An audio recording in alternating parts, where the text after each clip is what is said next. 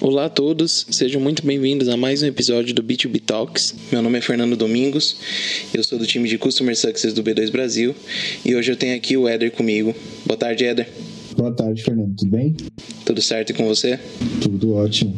Perfeito. Hoje nós vamos bater um papo sobre marketing com a nossa coordenadora de marketing, Daiane Dias. Olá, Daiane, tudo bem? Olá, meninas, tudo bem? Comigo está tudo certo, tudo ótimo. Perfeito. A minha primeira pergunta vai ser mais para você falar um pouco de você, da sua carreira e da importância do marketing para o mundo corporativo. Claro, vamos lá. Bem, eu comecei a minha carreira no marketing por quase acaso. eu trabalhava com TI antes e trabalhava numa multinacional dessa área, fazia faculdade também nessa área e tive uma oportunidade profissional é, com marketing. Até então, a ideia desse equipamento tinha a ver com o perfil de pessoas que tinham afinidade com tecnologia, o que era o meu caso.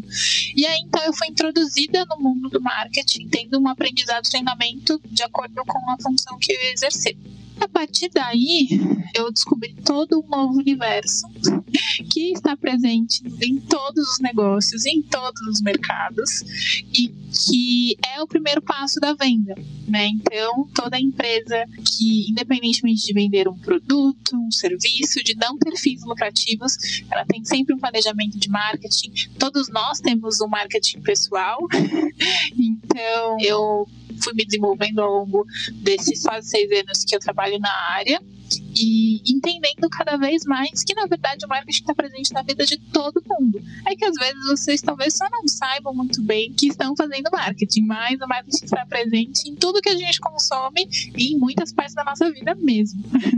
Legal, legal. É bem legal saber que você começou no TI eu percebia na faculdade que eu fiz que tinham turmas de TI e também parentes próximos que são da área comentam a mesma coisa, que tem pouquíssimas mulheres na área do TI, né? Como é que foi para você essa experiência? Pois é, é verdade. Tanto na inscrição quanto, assim, né, ao longo dos semestres vai havendo um número de desistência. Então, na verdade, haviam sim menos, a proporção de mulheres na turma era bem pequena, e aí ao longo dos semestres foi diminuindo. Então, acaba sendo uma realidade do mercado, né? Talvez porque historicamente não era uma área que havia incentivo, e aí aquela coisa de, entre aspas, né, muito interesse das mulheres. Mas o cenário hoje está mudando, né? Tem muitas mulheres na tecnologia como um todo. Eu conheço várias engenheiras de software software, várias pessoas que trabalham assim com umas coisas hardcore mesmo e que são super imersas na tecnologia que são super bem sucedidas. Então, assim, a minha experiência teve essa realidade, mas eu acredito que hoje o cenário já está bem diferente. Legal, legal. Esse é um assunto bastante importante de ser tocado, né? Porque tem algumas áreas que a gente percebe que ainda tem uma disparidade muito grande que as mulheres ainda estão começando a entrar nesses cenários, né? Mas é bastante importante que estejam mudando, né? Não, com certeza. E a gente vê, além né, desse cenário mudar, as empresas investindo bastante até na capacitação, né? Dando mais oportunidades também para que esse mercado seja cada vez mais diverso, né? Tem uma diversidade de gêneros e que mais pessoas tenham oportunidade de fazer parte de outras áreas, né? Eu acho que tem uma relação também, uma relação criatividade, assertividade, né? De que os homens geneticamente são mais assertivos, mais objetivos e que as mulheres têm essa questão mais de criatividade, delicadeza. Então, acredito que também tem uma questão de que hoje, como a tecnologia está muito relacionada, por exemplo, a gamificação, tem várias empresas, vários segmentos que não têm a ver com tecnologia, que não têm a ver com games, mas que têm soluções que contam com essa base, né? Então, a realidade do consumo hoje em dia, ela está muito relacionada a essa junção de criatividade, de tecnologia, de principalmente de UX, né? Então essa user experience. Então acredito que tenha muito a ver com isso também, com essa questão de que como ocorre essa mescla, essa necessidade de falar melhor e comunicar de uma forma mais clara para mais pessoas, talvez isso torne a dinâmica do mercado um pouco mais atrativa e até mesmo mais divertida, né? Mais interessante que não só aquela coisa de 0101 num escritório gelado, sentadinho só no computador. Então, que era a realidade de, de décadas atrás. Então, acho que também isso conta muito para essa mescla e esse aumento das mulheres na tecnologia como um todo. Legal, Daiane, muito bom. E acaba sendo uma mescla de ter mais mulheres na parte da tecnologia, mas também essas duas áreas estão muito interligadas, né? Acho que são áreas que tem que estar em constante conversa, né? Dentro de cada empresa, né? Se a empresa vende algum tipo de, de serviço, né? um produto que envolva essa parte da tecnologia, justamente para no final esse produto ter cada vez mais sucesso, né? Na área do marketing e até de UX, né? Que você chegou a citar a gente acaba tendo mais um contato assim com o perfil né, do nosso cliente, né, o que a gente pode trazer como alguma novidade e ter esse contato com a área de tecnologia é muito importante para conseguir no final desenvolver algo que seja bom né, para o usuário final, não é mesmo? É, até porque o mundo hoje é muito tecnológico, né? Então, desde o, de que hoje em dia, na minha área, por exemplo, eu posso trabalhar do smartphone, eu posso escrever um texto, é claro que é menos confortável, mas assim, eu posso editar um texto, posso fazer uma pesquisa, eu posso participar de uma reunião, eu posso publicar uma atualização simplesmente pelo celular. Então, como essa tecnologia está muito presente na nossa vida com os smartwatches, com os assistentes é, não são assistentes domésticos. então, a Alexa, o Google Home, né, enfim. Então, a tecnologia ela está muito presente em casa mesmo, no dia a dia. E eu acho que isso é um diferencial que, como para nós, para nossa geração, é muito natural e foi muito natural, é uma coisa que talvez a gente não pare para observar com tanta clareza, mas que como alguns anos não estava presente na vida é, cotidiana, então havia essa distância mesmo, esse distanciamento, essa percepção de que era uma coisa muito mais complexa, ou até mesmo de que era só para grandes corporações, para alguns setores específicos da sociedade, porque a gente sabe que não é verdade, né? Realmente, né? É, se você parar para pensar, essa transição foi feita muito rápido. Por mais que a gente esteja muito acostumado a lidar com tanta tecnologia hoje em dia, se você pensar há 10 anos atrás, a gente já não tinha boa parte delas, há 20 anos atrás, menos ainda. Então foram transições muito rápidas, né? É, alinhando esses dois assuntos de tecnologia e marketing, como você vê hoje essa junção desses dois assuntos e como a tecnologia pode ajudar no marketing, principalmente das pequenas e médias empresas, que são quem mais tem dificuldade a fazer uma boa parte das coisas que é necessário no dia a dia? Então, é, uma base, um princípio básico da construção de uma marca, de uma empresa, ela está na definição do perfil dessa empresa. Então, o meu nome, o meu logo, o que eu vendo, onde está meu produto, meu horário de funcionamento. Todos esses itens, eles criam um perfil, que é o perfil da empresa. Né? E nesse momento, já está definido com quem a empresa vai falar, com quem ela fala, se ela vende para outras empresas, se ela vende para o consumidor final. Isso, o marketing digital, né, hoje, ele está uh, muito acessível, principalmente na comunicação com o cliente final. Seja ele uma outra empresa, ou seja de fato o consumidor, né, a pessoa física. Então, ele é super útil. Existem várias ferramentas que, mesmo sendo que aí tem as variações pagas e gratuitas, mas eu acho que o mais interessante é que, além de ser muito útil, ele é muito acessível. As plataformas são muito fáceis de gerenciar. É claro, existem níveis avançados. Existe sempre a forma expert e a forma iniciante de trabalhar e de manipular essas tecnologias. Mas ela é vital para que uma empresa exista. Porque, de fato, se ela não tem um site, não tem blog, não tem um Instagram, se ela não tem nada, ela simplesmente não existe. então, é, de fato, são ferramentas vitais para a existência da empresa, para o relacionamento e muitas vezes para que o lucro aconteça.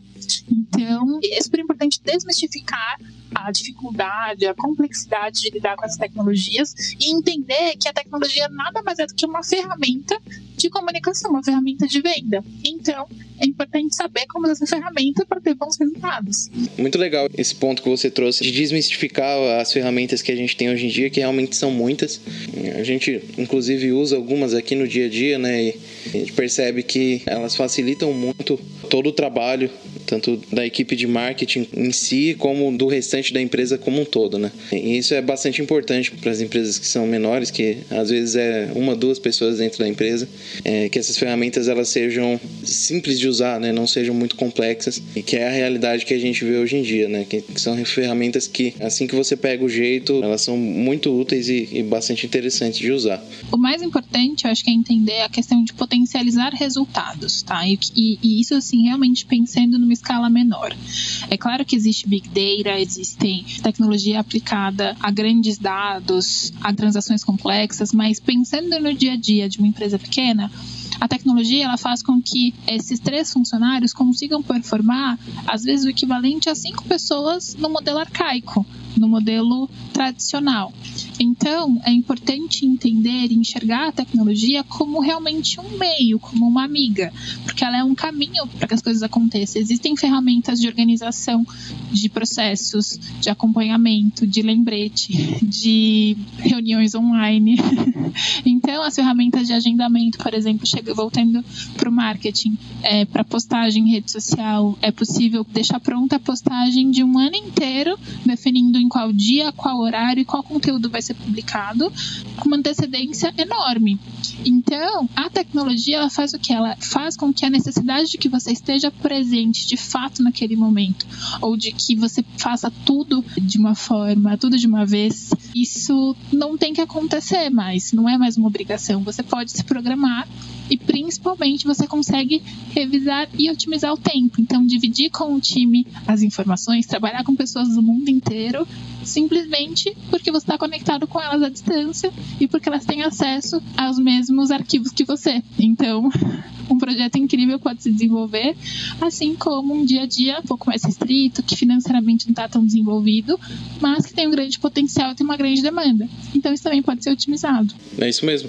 E isso é muito importante, principalmente num momento como esse que a gente está vivendo, né? Muitas empresas foram forçadas a começar a trabalhar remotamente e tiveram que mudar totalmente o seu método de trabalho, né? Passar para o virtual, começar a utilizar ferramentas que auxiliem nessa parte. E eu vejo isso como uma mudança positiva, porque realmente trazer para o online acelera e melhora muitos processos e traz as empresas para essa nova realidade, né? Eu acho que mesmo que forçada em um contexto absurdamente triste e ruim, teve essa mudança positiva. Óbvio que algumas empresas ainda têm uma resistência muito grande a essas novas tecnologias, a esse novo universo, mas eu vejo uma mudança positiva acontecendo.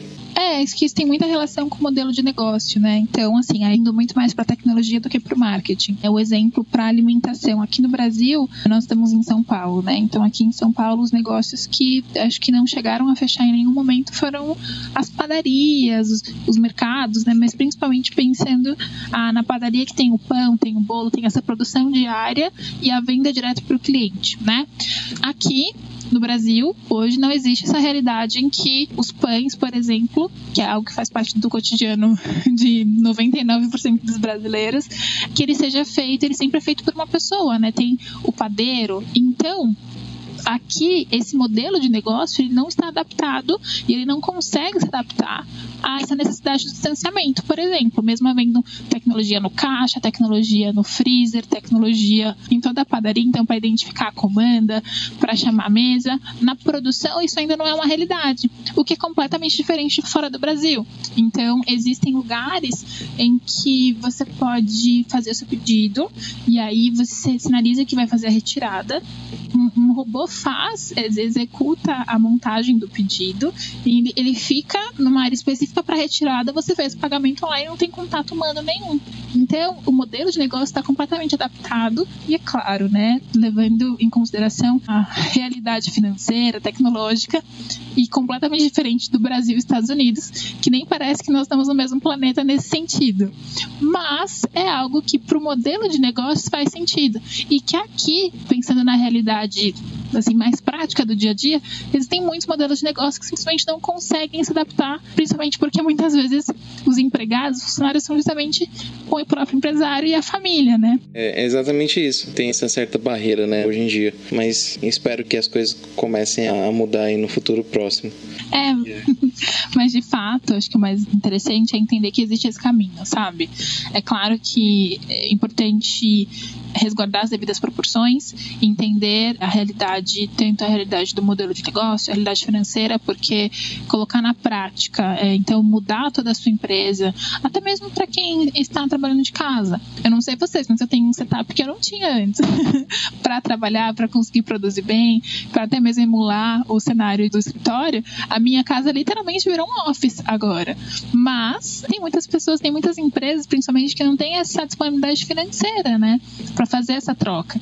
Então, isso tem que ser levado em consideração de que do modelo real e do modelo ideal.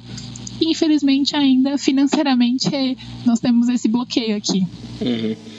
É, só respondendo a pergunta, aqui em casa eu tenho o notebook da empresa e eu aproveitei o computador que eu já tinha, então trabalho com duas telas. Tenho agora o microfone para fazer esse podcast, webinar, enfim. Também dei uma mudada no setup aqui. Ainda trabalho no meu quarto, infelizmente, mas estou trabalhando para mudar para um outro cômodo da casa. Rolou um upgrade, né? é, vai por etapas, né? Mas é algo que assim, na nossa realidade de escritório, de um dia a dia corporativo em que realmente no que nós precisamos para trabalhar é basicamente internet e um equipamento, a pandemia ela mostrou que existem outras formas de fazer, outras formas de trabalhar, que isso pode ser inclusive muito produtivo, dependendo, é claro, do perfil da pessoa né, e até mesmo da rotina. Mas, enfim, sempre há alguma oportunidade, né? e para todas as dificuldades, para todas as situações, elas podem se tornar oportunidades, sem dúvida. Sim, ainda mais que é o que você falou, né? Você pode otimizar, né? Dependendo, claro, do perfil da pessoa, otimizar a própria rotina delas, dependendo da área, como por exemplo a sua de marketing, que você consegue, né? Já lançar uma atualização, um post à distância, assim, que, né? Que já pode estar programado para você estar tá pensando ou mais para frente, né, nas próximas publicações, atualizações e até própria otimização da pessoa, né, de não ter só aquelas nove horas diárias para fazer isso e ter uma coisa apertada com a outra. Talvez possa ser né, para algumas pessoas algo mais fácil, mas pode ser menos focante, né, que toda aquela rotina corporativa. Acho que a tecnologia ajuda bastante nesse ponto também, né. Sim, tem uma questão no distanciamento, né, no trabalhar à distância, que no marketing existem assim subdivisões dentro do marketing que faz parte né, desse guarda-chuva. E a criação, por exemplo, a criação tanto audiovisual quanto gráfica, ela está dentro disso, né? E produzir um texto, produzir conteúdo, fazer esse tipo de pesquisa, de certa forma, também é um processo criativo. Então, ter essa liberdade de que você falou, né, de não estar dentro das oito horas pré-determinadas, de ter que estar num modelo super tradicional, isso definitivamente é positivo, porque isso traz essa flexibilidade que é assim, ok, tem um prazo, mas eu sei que eu posso de repente é, trazer uma atividade que precisava fazer no fim do dia, trocar ela de posição, trocar ela de lugar, porque eu sei que à noite eu vou estar com a cabeça mais tranquila e aí eu vou conseguir produzir isso e resolver ou revisar esse conteúdo de uma forma mais assertiva. Então, para a parte criativa que está dentro do marketing, que é super presente, faz todo sentido. E é claro, né, de, de, acordo com a organização do indivíduo, né, que isso é muito pessoal, isso pode ter ótimos resultados. Para mim, particularmente, foi uma ótima surpresa descobrir que eu trabalho super bem assim. Esse autogerenciamento, esse gerenciamento do meu próprio tempo, da minha agenda, é um desafio no início, mas hoje me traz bons frutos, assim, tá, tem sido bem produtivo. É, para mim também particularmente eu senti que eu tive uma melhora absurda de desempenho depois que passamos pro home office. Não demorei muito para me adaptar e aí eu comecei a perceber algumas coisas, como por exemplo, na parte da manhã eu trabalho mais lento, eu não não rendo muito bem. famoso automático, né? Aquele sono. uhum. Não é nem o sono, porque ó, na hora que eu acordo, eu desperto bem, eu já acordo bem despertado já. Mas no trabalho não flui muito bem. Então o que, que eu fiz? É, eu peguei as coisas de sistema que a gente faz, que são mais automáticas, e, e joguei para a parte da manhã e deixei para a parte da tarde todo o resto das coisas que eu preciso fazer, contato com o cliente, chamada, enfim, tudo que precisa de mim um pouco mais ativo, eu coloquei para a parte da tarde. Então é muito legal perceber que essa diferença que o home office traz da gente poder se organizar melhor é, é bastante interessante. É, pois é, até porque essa liberdade, né, esse modelo de trabalho assim, mais livre, de uma rotina mais autogerenciável, eu vejo que isso é muito positivo. É claro que demanda uma maturidade profissional de todo o time, demanda um comprometimento muito alto. E aquela questão, se a pessoa não está comprometida, não adianta que em 12 horas ela não vai produzir bem, assim como para uma pessoa comprometida, 4 horas ela consegue fazer coisas incríveis. Então, essa questão da postura, isso é um algo mínimo, né? Então já é um ingrediente que nós vamos considerar que está presente. Mas acredito de verdade que esse modelo, essa adaptação à distância, a gerenciar o próprio horário, a de repente gerenciar as demandas dentro de um horário que pode parecer maior, mas que é muito importante que seja cumprido com um certo limite, né? Então, não fazer um, um expediente de 10 horas, 15 horas, porque aí realmente não dá, né? aí já vai para um outro caminho que não é nem saudável e acaba deixando de ser qualitativo também. Mas definitivamente, Fernando, para mim é, é uma prova de que é muito positivo, sim, mas não é para todo mundo, de fato. Sim, sim. Eu mesmo comecei a trabalhar aqui na B2 Brasil durante a pandemia, né? Então já foi um desafio novo, assim, entrar numa empresa onde eu não conhecia ninguém, né? Tinha essa parte né, que até faz falta no presencial, mas foi uma experiência muito interessante no sentido de poder cuidar do meu próprio horário, né? Ter a minha rotina, eu tive que fazer algumas mudanças na minha casa também para me adaptar de uma forma mais confortável, né? Ergonômica, para conseguir trabalhar bem. E eu até tinha no emprego uma certa liberdade para transitar entre o escritório e trabalhar de casa, mas 100% remoto, de início sempre é um desafio sempre um desafio. Também acho que não é para todo mundo, depende muito do perfil, não só da pessoa, mas também da empresa, né? A empresa tem que te dar essa liberdade de agenda, de poder de decisão para que você consiga gerenciar melhor seus projetos e o seu tempo mas tem sido uma coisa muito diferente e que vai causar estranheza né, no futuro espero que próximo tudo voltar ao normal. A gente tem que pegar ônibus, ir para o escritório de novo, voltar toda aquela rotina, né? Que... Voltar a conviver com pessoas, né? É, tem isso também. que é uma coisa que eu já nem lembro mais como é. Pois é, então, exato. Eu, particularmente, eu saio de casa de carro e aí é, ver que em alguns momentos, alguns dias da semana, existe transporte público, ainda existe, as pessoas ainda pegam, ainda tá bem cheio é, é um pouco assustador, porque afinal de contas, São Paulo nunca deixa de ser São Paulo. E existe essa demanda, né, que eu já falei anteriormente, de muitos negócios que o próprio modelo exige a presença do colaborador lá fisicamente, todos os dias. Então é, é, é, engraçado assim ver o mundo dessa perspectiva. É muito interessante. É quase um experimento antropológico, né? De observar as pessoas, de se observar e de, de se imaginar de novo inserido num ambiente que teoricamente é o natural, que é o que a gente sempre viveu, mas que agora depois desse momento vai ser algo completamente novo, né? Sim, com certeza. E aproveitando o tema de marketing você tem essa rotina, né? Que você tem mais liberdade, mas você tem contato com alguma pessoa da área de marketing, né, que precisa de uma rotina diferente por conta, seja do modelo de negócio ou do que a empresa propõe, né, para os seus colaboradores. Você conhece algum colega, assim, de profissão que está passando por alguma realidade diferente? Olha, eu tenho uma colega que ela está passando por uma realidade que é muito marcante para mim, assim, acompanhá-la à distância, né, nesse processo de pandemia foi muito diferente porque, olha só, ela trabalha com eventos. Então, imaginem, ela já trabalhar alguns anos, ela trabalhou com eventos sociais, trabalha com eventos corporativos há alguns anos. É, eventos grandes, eventos internacionais, com grandes grupos, um ticket muito alto. E aí a rotina dela, mais de um ano, tem sido a de remarcar e replanejar, reprogramar esses eventos. Então imagine, ela trabalha no sul do Brasil, ela mora em Santa Catarina, mas eles atendem a agência especializada em eventos corporativos e eles atendem ao Brasil inteiro, inclusive a, fora do Brasil também. É, mais portfólio de clientes aqui no Brasil. E aí, imaginem essa rotina de ter que replanejar e de até mesmo imaginar como vai ser um evento, como vai ser uma ação num contexto que não tem precedentes, que nunca existiu. e que na verdade não tem nenhum prazo, né? Porque inicialmente os agendamentos foram feitos todos para 2021, mas muitas dessas datas já começaram a se aproximar e nós ainda não temos uma realidade de vacina, né? Uma realidade em que esses eventos, em que esses investimentos vão voltar a acontecer de verdade. Então, ela não tem essa obrigação de trabalhar no escritório, mas a dinâmica do trabalho dela, que está dentro de marketing também, é completamente diferente e muito afetada pela pandemia, não só na rotina de trabalho, mas de fato como na rotina de produção, né, das metas dela e do que ela tem que atingir, que ela tem que resolver no dia a dia. Sim, para essa área de eventos eu acho que foi uma mudança muito drástica, né?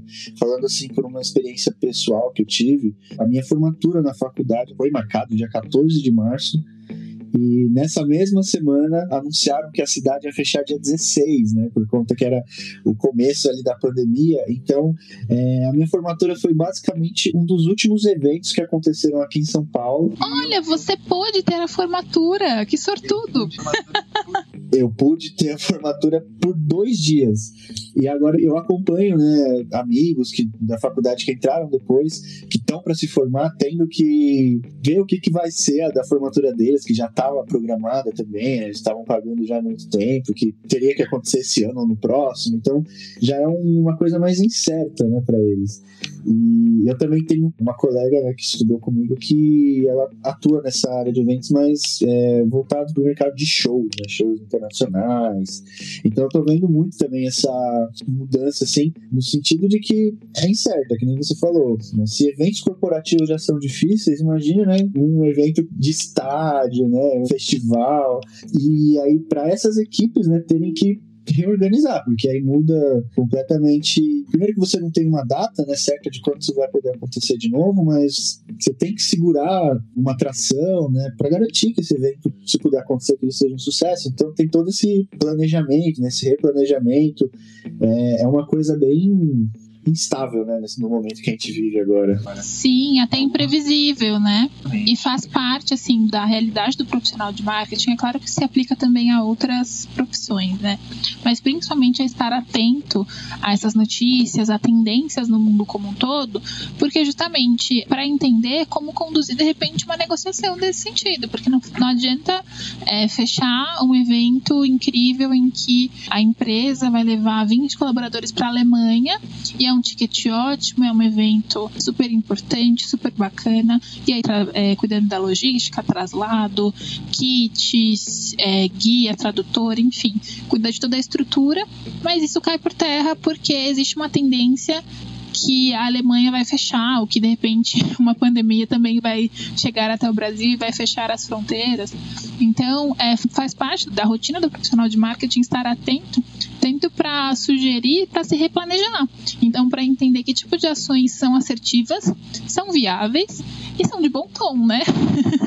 que também entra nesse momento de que como foi visto assim de várias marcas, várias influências que tentaram levar adiante algumas ações predeterminadas, levar adiante um calendário de atividades que foi muito mal aceito e que até mesmo manchou a imagem da marca. Então isso também faz parte do que um profissional de marketing tem que estar atento.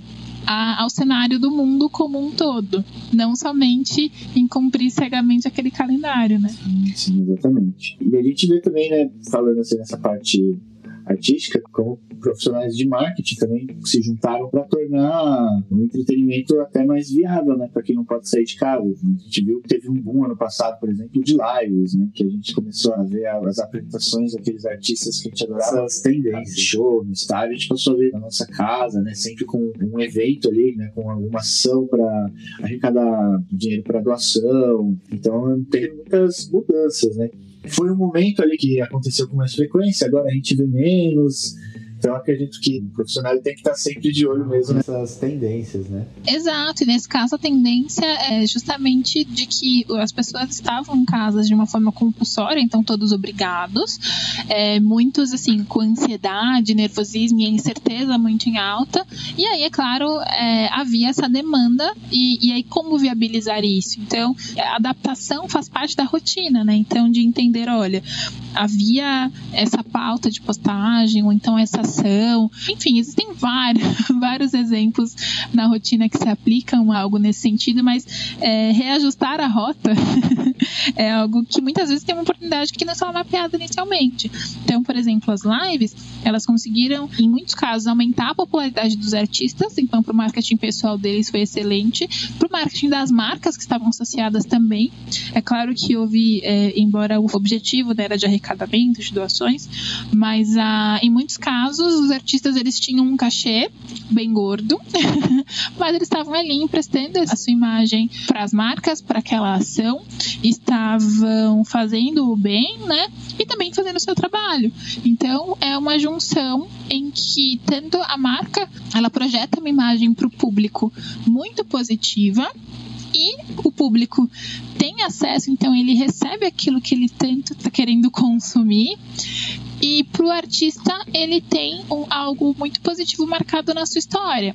Porque então, daqui a 5, 10 anos, quando a vida voltar ao ritmo de estrada, de lançamentos que ele tiver, assim como um CD que marca um hit, ele vai ter lá no portfólio da carreira dele um momento em que ele teve milhões de pessoas ao mesmo tempo numa live. E, enfim, isso também é marketing, né? Isso também, óbvio, tem um lado super positivo, é bacana, mas existe toda uma estrutura e um planejamento para que aconteça de uma forma tão positiva quanto é o que a gente percebe hoje. É, é bem legal essa questão das lives, também é um ponto que essa pandemia trouxe. É, mas eu confesso que é, estando do outro lado da telinha, é, tocando, é, é horrível. Não se compara nem um pouco a um show de verdade. Ah, sim, eu particularmente sou muito fã de cinema e teatro, assim, são as duas atividades que eu sempre fiz com muita frequência e que eu sinto muita, muita falta nesse momento. E nada se compara. Existem filmes lançados, eu assinei, é, acho que todas as plataformas de streaming disponíveis. Antes eu escolhia por uma ou outra, agora não tem mais essa opção. Justamente para conseguir acompanhar, para ter variedade. E não se compara, não é a mesma experiência. E experiência é a palavra né, do marketing. Tanto que os camarotes, as experiências VIP, elas existem por isso para causar, para ter essa experiência. As pessoas compram, em muitos casos, quando elas compram, por exemplo, uma passagem, uma passagem de primeira classe, de business, ela está comprando a experiência de ir com conforto, que com certeza, assim, que não vai mudar a viagem dela, mas que é um diferencial, que naquele momento oferece para ela uma experiência incrível, mas que possivelmente a experiência da própria viagem vai sobrepor, né? Mas é isso. É, é, bem legal esse assunto de experiência, porque nunca me passou pela cabeça que isso também faz parte do marketing. Sim. É, e eu, particularmente, eu, para algumas coisas pontuais, em alguma loja que eu vou comprar alguma coisa, ou algum serviço que eu vou contratar, alguma coisa desse tipo. Que você se permite? me permito, eu pago mais por, por uma experiência melhor. Uhum. Só para dar um exemplo, no começo do ano passado, eu dei entrada para tirar a carteira de motorista, e aqui perto da minha casa tem três autoescolas. E eu acabei contratando mais cara, porque na primeira vez que eu fui lá, eu fui nas três para ver preços, como era que funcionava e tal.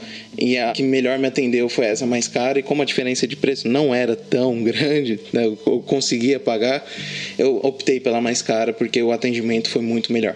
Então a experiência ali, na hora que eu fui, que eu cheguei lá e o atendimento ali já me entregou qual seria que eu iria contratar. Excelente. Essa relação é muito direta com o negócios e negócios pequenos como um todo. Muitas vezes as pessoas falam que é, o olhar do dono é que engorda o gado, é importante o dono estar presente. É, isso nada mais é do que cultura, né? Então, assim, a questão do que você teve, você teve um bom atendimento, que na verdade faz parte do que o treinamento de vendas, né, o atendimento 2.0 é, que nada mais é do que entregar para o cliente e tratar aquele cliente como se ele já fosse seu cliente, aquele potencial cliente, né? Então, tratar com carinho, tratar bem. Ah, só uma dúvida: você chegou a fazer alguma aula? O que você recebeu nesse primeiro impacto foi entregue ou não? É, ainda não cheguei a fazer aula porque foram todas as vezes adiados. Oh. É, tava marcada para esse mês, aí chegou essa segunda onda e pá, acabou. É, pois é, porque o que eu ia dizer é que na verdade geralmente faz parte de um de toda uma estrutura, né? Então, o planejamento de marketing ele está muito atrelado também. E eu já fiz algumas vezes na minha, ao longo da minha carreira treinamento e participei de reuniões para definir o perfil dos colaboradores de atendimento do comercial contratados, revitalização de material de treinamento, material de apresentação, justamente para alinhar, alinhar os valores da empresa. Então, alinhar a comunicação que eu fazia, de repente, nas redes sociais, por e-mail, no discurso que o cliente ia ter ao falar com o time comercial. Então, isso também é marketing, é deixar é, com que toda essa comunicação esteja alinhada, é proporcionar ao cliente algo incrível. O marketing, né, ele é o primeiro passo da venda. Então, eu te garanto que você vai ter um atendimento incrível. Eu preciso de entregar esse atendimento incrível, eu preciso te entregar o melhor produto, uma experiência maravilhosa. Então, é, esse ciclo todo, ele está completamente alinhado é, e tem que estar tá alinhado principalmente com o que a empresa é, com que o produto, né, com que essa marca, é, como essa marca quer se posicionar, como esse produto quer ser visto no mercado e quer ser vendido. Porque é aquela questão de que um cliente satisfeito, ele talvez não fale tanto de você assim, mas ele volta sempre. Agora, um cliente satisfeito, ele vai contar de você para todo mundo que ele conhecer. então, e acaba saindo muito mais caro. Então, essas questões que, como eu falei lá no início, são conceitos que todos nós temos familiaridade, eles são muito presentes, eles têm que ser aplicados no dia a dia de toda e qualquer empresa. É, nesse caso específico, é, por mais que eu não tenha tido as aulas, mas nesse vai, remarca, não, cancela, vai, remarca, tiveram várias experiências de atendimento já como cliente, né? E o atendimento permaneceu o mesmo. De fato, eles, eles estão te entregando o que eles prometeram, né? Uhum, sim, sim. e olha só que incrível, mesmo você não tendo feito nenhuma aula, não havendo previsão, né? Porque ainda estamos nesse cenário, você ainda tá, enfim, ainda tá esperando por isso. Você não desistiu, não pediu dinheiro de volta, não reclamou. Então, é assim também que se essa escolha de, de relação empresa-cliente, é, negócio-consumidor, uh, ela está muito pautada no que é, tem que fazer sentido para os dois lados. Então, definitivamente, se você fosse uma pessoa que chegasse lá e já, é, mesmo sendo com toda a educação, carinho do mundo, se demonstrasse fechado, arrogante, brigão, quero tudo para ontem, talvez até você não teria tido uma boa experiência com esse atendimento, porque seria muito diferente, e para a empresa seria muito bacana, porque você não estaria alinhado com o perfil que eles estão habituados a atender. Então, acaba que quando uma empresa tem de uma forma muito bem estabelecida esse discurso, essa forma de dialogar com o seu cliente, isso se reflete em algo positivo, né? Porque acaba sendo também um filtro para que os melhores clientes apareçam para essa empresa e se mantenham lá. É isso, perfeito. Então, chegamos aqui ao final, passamos aí por vários assuntos interessantes, marketing, tecnologia, pandemia, home office, enfim. É, gostaria de agradecer a você, Daiane, por comparecer, por bater esse papo com a gente. É, e a você, Éder, por mais uma vez estar aqui comigo. E se quiserem deixar alguma mensagem final aí, essa é a oportunidade. Bem, eu queria agradecer a vocês pelo convite, convidar todos para conhecer e seguir as redes da B2 Brasil, nas redes sociais, ler o nosso blog, assinar a nossa newsletter. E bem, é, mais uma vez agradecer, foi ótimo ter esse papo com vocês. E espero que em algum momento a gente possa voltar para o escritório é, e preferencialmente no modelo híbrido, para que todo mundo consiga ficar feliz. Muito obrigado, viu, Daiane? Valeu, Fernando, por mais um episódio aqui. E, Daiane, sempre que você quiser, você é bem-vinda, né? Espero que você também participe de um futuro webinar com a gente, para que a gente trate alguns temas também voltados para marketing, mas é, vai ser muito legal ter você aqui de novo em um novo episódio do podcast também, tá bom? Poxa, que bacana, o convite já está aceito. Obrigada. Imagina. É isso, obrigado, pessoal. Qualquer dúvida, pode entrar em contato em podcast.b2brasil.com.br e espero vocês na próxima. Até mais. Até mais. Tchau, tchau.